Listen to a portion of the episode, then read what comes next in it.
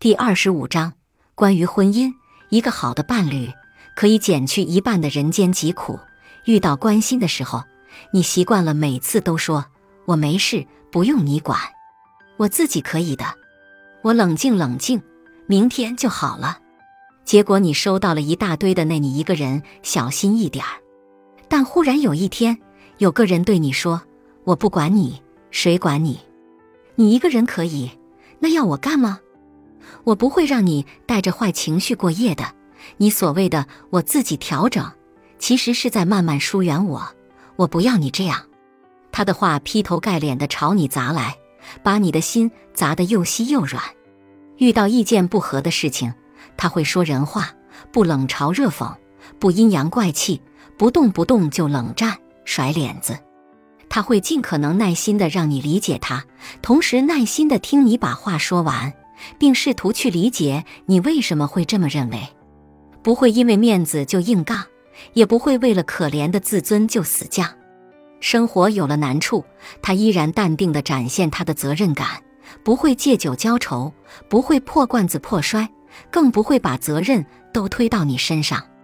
他会把你放进他的未来里，会自觉地拒绝诱惑，会照顾你的感受，不会因为跟你发生了争吵就把你丢在大街上，不会因为跟你吵了几句就去找别人谈心，也不会在聚会时因为和别人聊得来就冷落你。即便是新鲜感褪去，他依旧稀罕你；即便是你把事情搞砸了，他依然肯定你。身边有个一直鼓励自己的人，实在太重要了。那些看似没用，甚至有些夸张的赞美和加油，在你每次跌倒时都能救命。因为这个人的存在，你明白了浪漫不一定非得要一束花，也可以是有人愿意听自己讲一堆废话。在他这里，你永远有台阶下，永远有纸巾擦泪，永远有最真诚的鼓励和最柔软的怀抱。只有遇到了这个人，你才会相信，在这自顾不暇的年纪，真的会有人在摸清了你所有的雷区，见识了你的臭脾气之后，依然还敢趟你这趟浑水，像傻子一样。只有留住了这个人，你才会明白，在这路遥马急的人间，真的会有人用朴素的喜欢邀你共度良辰，没有闲聊，没有套路，就是单纯的对你好，像惯性一样。关于感情，不管是选对了还是选错了，都可以算作如鱼得水，但区别在于，一个是活水，一个是开水。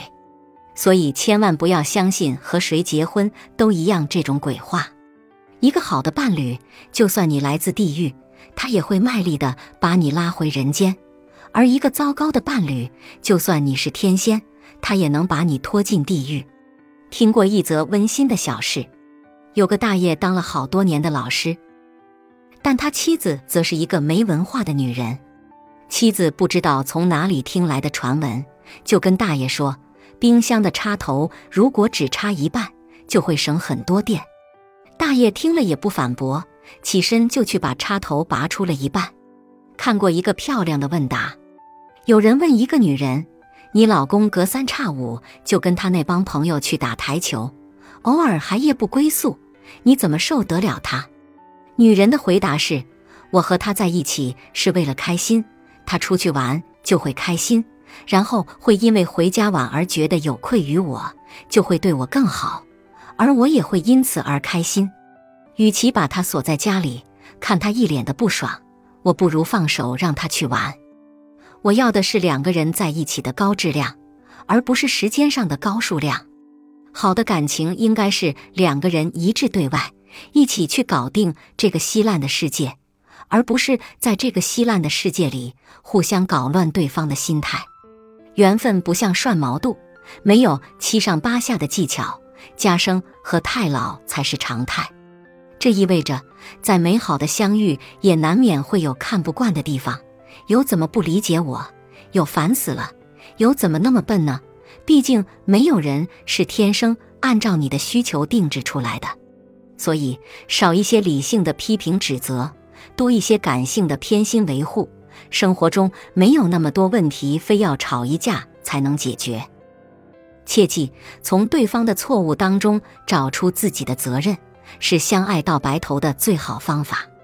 你想让另一半成为什么样的人，你就该用相应的态度去对他。如果你想让他自信，你就多赞美、多支持；如果你想让他自卑，你就多打击、多泼冷水。对方一定会如你所愿的。但换个角度来说，如果你发现对方很喜欢抱怨，经常自卑，偶尔不信任你，那么你就该反省一下，是不是在不经意间打击了对方的自尊心？是不是在某个你不愿意承认的事情上给对方泼了冷水？爱情的本质不是两个人互相瞧不上，你看我不顺眼，我瞅你烦得慌，而是两个人齐心协力的面对这个世界，你拉我一把，我撑你一下，慢慢你就会明白。遇到一个好的伴侣，人生就像打了胜仗。